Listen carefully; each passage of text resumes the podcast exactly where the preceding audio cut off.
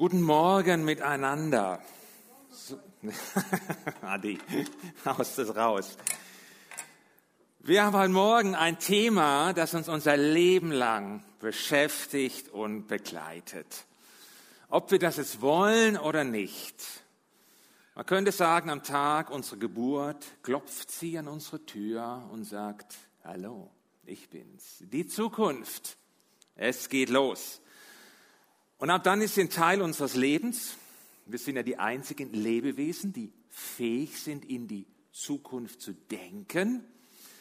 Und da haben sie uns vor Augen, wir stellen sie uns vor, wir malen sie uns aus, am besten in den schönsten Farben, haben jede Menge Pläne, manchmal auch verrückte Pläne, so wie zum Beispiel der Schriftsteller Jules Verne, der hat 1865 einen Abenteuerroman geschrieben, Die Reise zum Mond.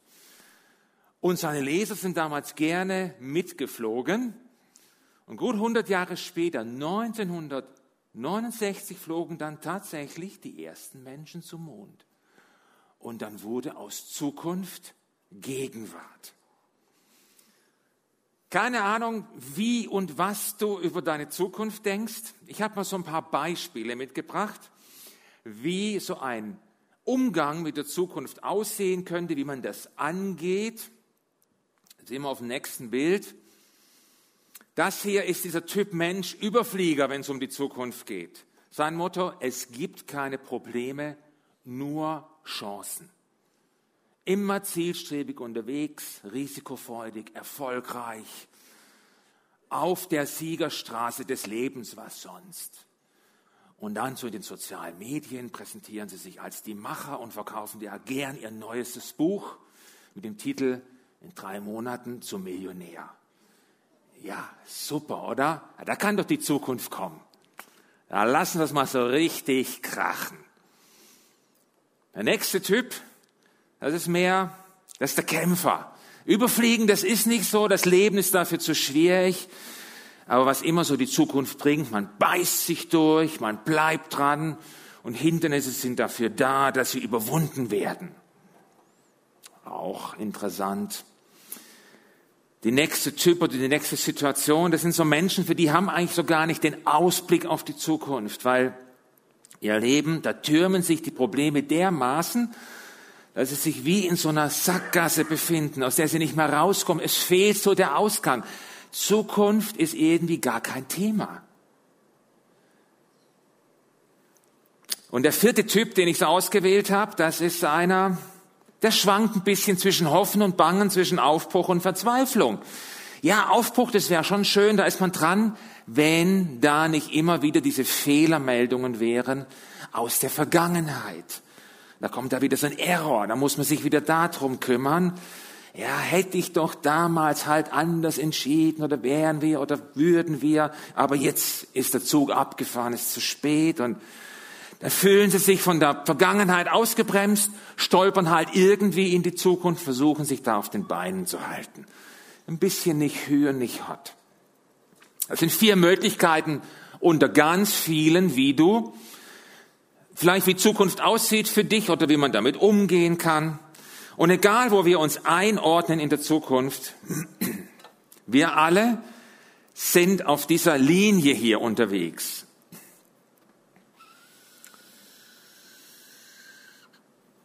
Ich nenne das die Lebenslinie.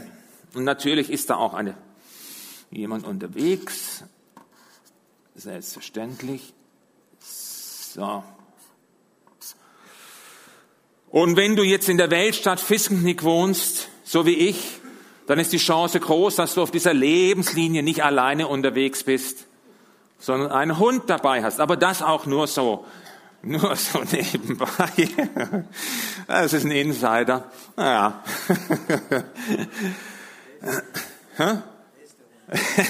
ist der Hund, sage ich jetzt nicht. So, diese Lebenslinie, die fängt an mit der Geburt.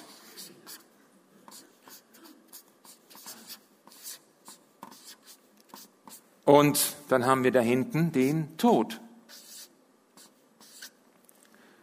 Und wo immer wir uns hier auch befinden, wir leben immer nur im Heute. Egal wo du bist, es gibt immer nur das Heute oder das Hier und Jetzt. Ich schreibe mal heute. Das Heute oder das Hier und Jetzt. Und dieses Hier und Jetzt, das wandert Tag für Tag hier nach vorne und trifft dann irgendwann auf den Tod. Und dann endet diese Lebenslinie abrupt. Wow. Danke. Das sind doch mal tolle Aussichten. Ich komme nachher noch drauf zu sprechen. Es ist aber auch klar, je mehr du von diesem Punkt hier entfernt bist, desto mehr Zukunft hast du noch in deinem Leben. Und das alles hier, das bewegt sich so in diesem Rahmen. Das ist der Rahmen, in dem sich so unser Leben bewegt. Bei jedem von uns. So kannst du das ungefähr vorstellen. Und es ist die Frage, ja, was machen wir denn dann jetzt mit dieser Zukunft, die da noch ist? Wie geht man damit um? Wie gestaltet man die? Mit den Wünschen, mit den Zielen, mit den Hoffnungen oder Vorstellungen? Oder was mache ich mit den Ängsten und Sorgen? Ist ja nicht so, dass sich jeder unbedingt auf das freut, was da morgen kommt. Und ich habe noch ein weiteres Bild mitgebracht, ein weiterer Typ, wie man auch noch mit der Zukunft umgehen kann. Echt jetzt? Hat das was mit, hat das was mit Zukunft zu tun? So beten und Bibel lesen? Ich glaube sehr viel sogar. Die Bibel ist ein Buch, die spricht sehr viel über das Morgen, über das Sorgen und die Zukunft. Ganze Menge Texte sind da drin, ganze Menge Verse. Und ich habe heute mal stellvertretend einen Vers mitgebracht. Der wird gerne auch zitiert, ein sehr schöner Vers. Steht im Alten Testament, Jeremia 29, Vers 11. Da heißt es, denn ich weiß, was für Gedanken ich über euch habe, spricht der Herr, Gedanken des Friedens und nicht des Unheils, um euch eine Zukunft und eine Hoffnung zu geben. Das findet sich in einem Brief, den der Prophet Jeremia an das Volk Israel geschrieben hat, im Auftrag von Gott. Die befanden sich im Exil in Babylonien. Der, Nepokad, der König Nebukadnezar aus Babylonien hat sie mitgenommen nach Babylon und dort lebten sie jetzt, entführt aus Israel. Israel war erobert worden und ihre Zukunft sah damals alles andere als rosig aus. Dazu kam noch, dass sie sich das auf ihre eigene Kappe schreiben mussten, dass es so kam, gekommen ist. Gott hätte jetzt sagen können, so, das habt ihr jetzt davon. Ich habe euch ja gesagt, was ihr tun müsst. Ihr habt nicht gehört. So, jetzt seid ihr hier in, Babylon. Na, guckt mal, wie ihr zurechtkommt. Aber ich bin mit euch fertig. Nur das macht Gott nicht. Er schickt diesen Brief. Er lässt ausrichten über den Propheten. Ich habe euch nicht verlassen. Ich habe euch auch nicht vergessen. Ich bin noch bei euch. Und jetzt lese ich das nochmal vor. Er, schreit, er sagt da ja, denn ich weiß, sagt da Gott, ich weiß, egal wie sich das jetzt für euch im Moment anfühlt, egal was für Gefühle ihr habt, ich weiß, was für Gedanken ich über euch habe, spricht der Herr. Gedanken des Friedens und nicht des Unheils. Hören Sie dort in Babylonien nicht des Unheils, um euch eine Zukunft und eine Hoffnung zu geben. Zukunft und Hoffnung. Das sind wie so zwei Geschwister, zwei Worte, die zwei, zwei Worte zusammen. Was für eine schöne Kombination. Und das ist ja hier eine Kombination, die von Gott kommt, die bei ihm so verankert ist. Und ich habe mir überlegt, es wäre doch schön, wenn dieser Vers und diese Zusage auch für uns heute gelten würde, oder? So für deine und meine Zukunft. Das hat doch was. Klar, es war zuerst mal eine Verheißung damals für das Volk in Babylonien, aber ich glaube tatsächlich, dass das auch Gottes Zusage an dich und mich ist heute. So lese ich sie. Und jetzt fragt sich natürlich, ja, was meint er denn damit? Er möchte uns eine Zukunft geben. Wann? Wo? Wie? Wo soll das stattfinden? Wie soll das aussehen? Wenn wir ja von Zukunft reden, dann von diesem Bild her gesprochen, ist es immer da vorne. Also Zukunft ist immer, in dem Fall hier rechts irgendwo kommt die Zukunft. Zukunft ist immer da vorne. Das stimmt auch, aber das ist immer nur unsere Sichtweise und Wahrnehmung. Ich glaube nämlich, dass Gottes Wirklichkeit ganz anders aussieht. Seine Zukunft mit uns, die fängt woanders an. Und ich möchte das mal anhand dieser Zeichnung, die möchte ich dafür ein bisschen noch erweitern. Und gehe hier mal hoch und gehe hier mal rüber. Und hier machen wir dasselbe. So. Das verlängert diese Linie auf eine spezielle Art, ja. Dass wir ja heute hier sind, leben, heute hier sitzen, haben wir alle Gott zu verdanken. Und niemand ist jetzt hier ein Produkt des Zufalls. Gott hat jeden von uns wunderbar geschaffen, gestaltet. Und als du auf die Welt gekommen bist, wusste Gott ganz genau, wer da jetzt geboren wird und hat sich gefreut. Denn er wollte genau, dass du in dem Moment geboren wirst. Die ganz bekannte Psalm, der das ja beschreibt, ist Psalm 139. Und da heißt es in Vers 16, deine Augen sahen mich schon, als mein Leben im Leib meiner Mutter entstand. In einer anderen Übersetzung, ich hatte noch keine Gestalt, das sahen deine Augen schon mein Wesen. Alle Tage, die noch kommen sollten, das ist wieder die Zukunft, waren bereits in deinem Buch aufgeschrieben. Für mich, jedes Mal, wenn ich das lese, ist es für mich einfach faszinierend. Es macht mir klar, Gott kannte mich schon vor meiner Geburt, dich auch. Ich bin sein Gedanke, sein Wunschmensch, genauso wie du in deiner Einmaligkeit. Das heißt, ich bin gewollt, wo ich herkomme. Damit will ich sagen, bei Gott fängt in Wirklichkeit meine Zukunft an, da ist mein Startpunkt. Deswegen schreibe ich hier mal Start. Das ist vor meiner Geburt. Ah, das haben wir tatsächlich verschrieben. Klar, kannst du das vorstellen? Das soll ein R sein. Start. Ja, das kann man jetzt nicht hier, aber ihr wisst, was ich meine. Mein Start ist bei ihm. Und das eröffnete ganz andere, das erweiterte diesen Rahmen für mein Leben. Es gibt nämlich ein vor meiner Geburt und es gibt auch ein nach meinem Tod. Und dieses nach meinem Tod würde ich jetzt in dem Fall mal das Ziel nennen. Es ist ein Wort, das hat Paulus sehr gerne auch benutzt. Und unser irdisches Leben, mein irdisches Leben ist ein Teil davon. Aber Gott hat immer das größere Bild vor Augen. Und deswegen bewegt sich eigentlich unser Leben in Wirklichkeit in einem größeren Rahmen. Einem größeren Rahmen als nur diesem hier. Und natürlich habe ich einen größeren Rahmen mitgebracht, einen himmlischen Rahmen. Den hat nämlich Sophia Herde für mich gestaltet.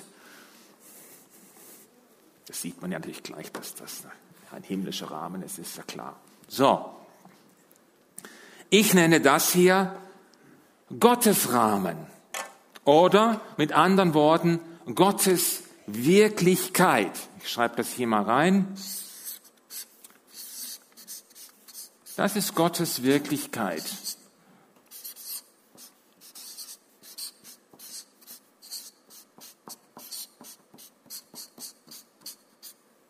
So, ich habe mich nicht verschrieben. Nee. Das ist ein langes Wort. Ich mache hier mal noch einen Strich hin.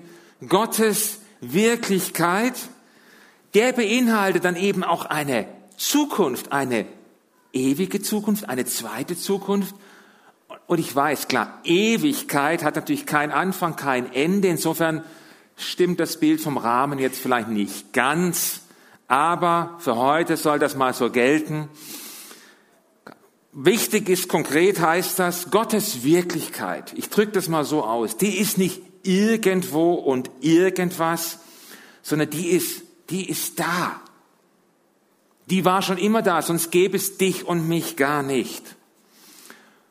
Und das Evangelium, das Kernevangelium ist ja das, dass in der Person von Jesus, und das möchte ich hier so mit dem Kreuz, symbolisiere ich das mal, in der Person von Jesus ist dieses Himmelreich, die Wirklichkeit Gottes auf diese Erde, in unser Leben gekommen. Was er sagte, was er tat, mit allem hat er es verkörpert. Er hat uns etwas von Gottes Reich, von Gottes neuer Welt gezeigt. Und dieser Jeremia 29, Vers 11, das ist eigentlich so die, eine perfekte Beschreibung, so eine Überschrift über dem Leben von Jesus, wo Gott sagt, denn ich weiß, was für Gedanken ich über euch habe, spricht der Herr, Gedanken des Friedens, nicht des Unheils, um euch eine Zukunft, eine Hoffnung zu geben. Das passt perfekt auf das, was Jesus hier für uns getan hat. Denn, was hat er getan? Jesus ist genau genommen der Rahmensprenger. Der Rahmen hier, der gilt nicht mehr. Der muss nicht mehr sein. Sein Leben, sein Tod am Kreuz, seine Auferstehung machen diese Zukunft und Hoffnung, von der jetzt Jeremia zum Beispiel spricht, für uns konkret möglich und erlebbar. Johannes 3, Vers 16, als hat Gott die Welt geliebt, dass seinen einzigen Sohn gab, auf dass alle, die an ihn glauben, nicht verloren werden, sondern das ewige Leben haben. Das macht Jesus möglich. Und das Schöne ist ja, für den, der Jesus sein Leben anvertraut, wird das eine Realität und beginnt diese Zukunft schon heute im Hier und Jetzt mit einem neuen Leben, sagt die Bibel weil Jesus auferstanden ist, weil er hier den Tod besiegt hat, hat er diesen Rahmen sozusagen gesprengt. Ich spreng den aber jetzt nicht, ich brauche den ja nochmal.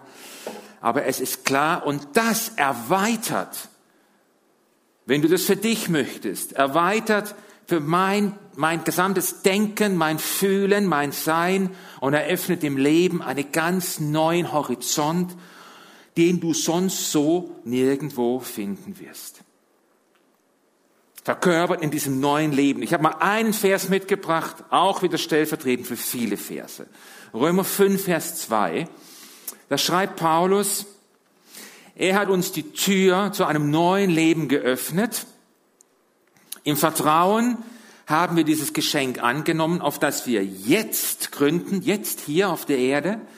Und mehr noch, wir werden einmal an Gottes Herrlichkeit, Wirklichkeit teilhaben. Diese Hoffnung erfüllt uns mit Freude und Stolz. Jetzt und hier. Ein neues Leben, ein neues Leben, wo es Vergebung gibt. Für mich, wo ich anderen Vergebung aussprechen kann. Wenn die Bibel von einem neuen Leben spricht, dann fängt das hier an, in meinem irdischen Leben und geht weiter in, das, in die himmlische Welt. Das, ist, das bildet eine Einheit. Das ist, aber wichtig ist, wir gestalten das neue Leben schon hier. Das ist nicht etwas, wo wir jetzt hier auf der Erde sitzen und denken, irgendwann kommt das neue Leben. Nein, es ist da. Ich kann es jetzt schon gestalten, weil Jesus auferstanden ist mit seiner Kraft. Und das Schöne ist ja, wenn du Christ bist, ja, das ist auch schon logisch, läuft natürlich alles glatt. Hallo? Das ganze Leben ist nur noch Haya Popaya. Ja, Probleme und Sorgen, die haben da gar keinen Platz mehr. Ist das nicht toll? Ist doch mega, oder? Also, wenn das bei dir der Fall ist, dann ist das toll. Ja? Hm, ich will mal sagen, ich kann das von mir so nicht sagen. Ich weiß nicht, wie es bei dir aussieht. Klar, ich bin, ich bin mit Jesus unterwegs. Es gibt diesen Punkt in meinem Leben, da gab es diese Begegnung mit Jesus. Ich habe ihm mein Leben anvertraut. Und jetzt bin ich mit ihm unterwegs. Und ich mache meine Pläne mit ihm zusammen für die Zukunft. Was da noch kommt oder kommen könnte, alles klar. Aber dann habe ich für mich gemerkt, dann lasse ich sie auch am besten gleich wieder los und lege sie sozusagen in seine Hände, weil ich hab's nicht im Griff. Nur weil ich Christ bin, heißt das nicht, dass ich keine Sorgen mehr habe. Es gibt ihn, ihm kann ich meine Sorgen bringen, aber es sind immer wieder auch wieder welche da. Und es das heißt doch nicht, dass dann die Zukunft immer nur noch sonnig ist hier. Das Leben ist schwer und leicht. Ganz einfach. Und wenn wir mit Jesus unterwegs sind, werden wir lachen und weinen.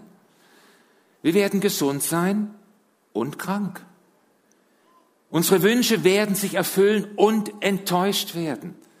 Die Warum-Fragen stehen im Raum und die Antworten fehlen so oft. Und das macht jetzt eben den Unterschied aus. Mit allem, was da ist in meinem Leben, mit allem, was da los ist, bewege ich mich aber in Gottes Wirklichkeit. Vorhin haben wir gesungen, nichts bleibt so, wenn der Himmel die Erde küsst. Das heißt, Gott kann jederzeit in meinem Leben eingreifen. Wir sagen ja, dein Reich komme. Jederzeit kann er kommen mit seiner Herrlichkeit und dann wird etwas von seiner Herrlichkeit Wirklichkeit in meinem Leben. Und die Bibel ist voll mit Beispielen. Und ich könnte dir jetzt auch Geschichten aus meinem, aus unserem Leben erzählen. Und ich weiß, dass heute Morgen ganz viele hier sind, die können aus ihrem Leben solche herrlichen Geschichten erzählen von Gottes Eingreifen. Das ändert die ganze Perspektive, auch wenn es um die Zukunft geht. Und manchmal, das ist für mich ein bisschen nicht so leicht zu beschreiben, manchmal kommt es mir so vor, als würde so als würde so aus der Ewigkeit, aus dieser anderen Wirklichkeit so ein bisschen was herüberstrahlen, herüberleuchten in mein Leben. Ich weiß, ich weiß gar nicht, wie ich das beschreiben soll. Es ist nicht, das ist nicht ein Licht, wo du siehst, aber das ist so eine, das ist so eine Realität, der du dir gewiss bist und du weißt, es ist da, es ist real. Und immer wieder gibt es so Momente, wo du spürst, boah, das ist jetzt so ein heiliger Moment, das ist wie so Licht aus der Ewigkeit, aus Gottes Wirklichkeit, was da in mein Leben kommt. Es ist so, als würde sich Zukunft und Hoffnung so die Hand geben im Leben. Und Paulus, den hat ja diese Realität und dieser Ausblick auf diese Zukunft bei Jesus total begeistert. Und wenn ihn ja was total begeistert hat, hat er das auch immer radikal ausgedrückt. Und er hat ja so diese Verse hier stehen in Philippa 1, Vers 21. Das ist so ein klassischer Paulus. Kennst ihn wahrscheinlich. Denn der Inhalt meines Lebens ist Christus und deshalb ist Sterben für mich Gewinn. Ja, da haut es raus. Andere Übersetzung. Denn für mich ist der Messias der Inbegriff meines Lebens und zu sterben, das ist für mich ein einziger Gewinn.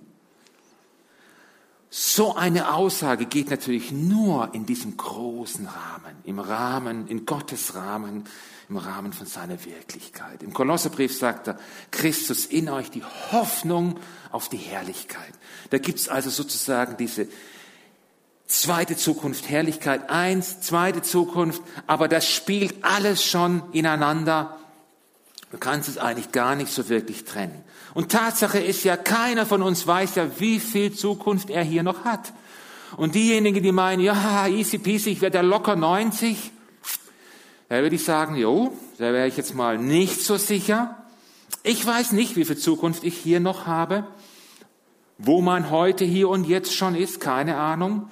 Aber ich darf wissen, wann und wo immer mein Hier und Jetzt auf den Tod trifft, wird Jesus da sein und er nimmt mich an der Hand und er geht mit mir dadurch.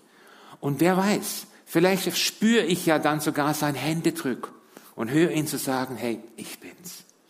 Dein Herr und Heiland, dein Erlöser, dein Leben, deine Zukunft. Komm mit. Es geht los. Oder, um es mit dem Satz vom, am Anfang der Predigt zu sagen und den zu vervollständigen, ich bin gewollt wo ich herkomme und wo ich hingehe, werde ich erwartet. Und davon bin ich überzeugt. Und erfüllt von dieser Zuversicht darf ich im Heute, hier und jetzt mein Leben und meine Zukunft gestalten. Ich weiß nicht, in welchem Rahmen sich dein Leben bewegt. Vielleicht sagst du, ja, ist alles schön und gut, aber weißt du, für mir sieht es ein bisschen so aus. Das ist so mein Rahmen. dann ist das die Einladung von Gott an dich, die er in Jesus ausgesprochen hat und vorgelebt hat, die jedem gilt. Komm zu mir. Ich will dir eine Zukunft und eine Hoffnung geben. Das wäre jetzt eigentlich ein schöner Schluss für eine Predigt, aber ich werde so nicht aufhören, aus einem ganz bestimmten Grund nicht. Einfach weil das Leben und die Zukunft, das ist so ein großes Thema, weil es manchmal so schwer ist und es fehlt der Lichtblick. Und ich denke da jetzt auch ganz speziell an unsere Geschwister aus der Ukraine, für die es eine echte Herausforderung ist, hoffnungsvoll in die Zukunft zu blicken, angesichts des Krieges und angesichts der Zerstörung in ihrem Land. Oder du bist heute Morgen hier mit einem mutlosen Herzen, enttäuscht und müde aus ganz anderen Gründen. Wenn du an die Zukunft denkst, dann hast du Angst. Und dir ist nicht klar, wie das in deinem Leben weitergehen soll. Das Herz ist schwer, es fehlen so die Gedanken der Hoffnung und du spürst vielleicht so eine innere Zerrissenheit zwischen dem Glauben, der da da ist, aber auch zwischen der Realität. Du kriegst das nicht zusammen. Und dann fällt es schwer zu beten und es fehlen so die richtigen Worte.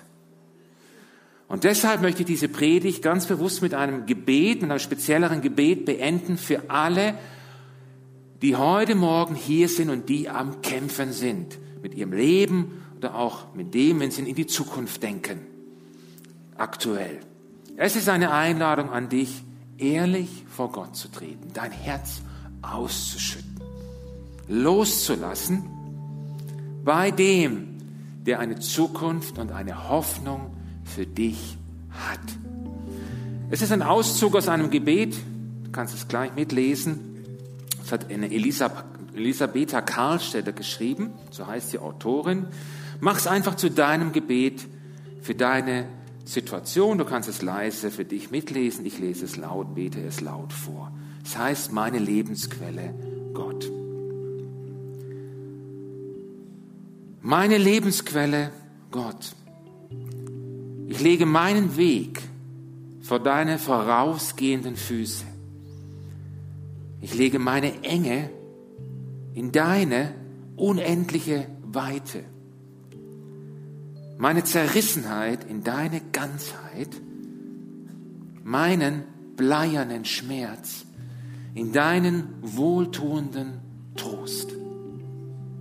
Ewiger Gott, ich lege meinen zerbrechenden Traum in deine endlosen Möglichkeiten. Lege meine abgebrochenen Flügel in deine heilenden Hände.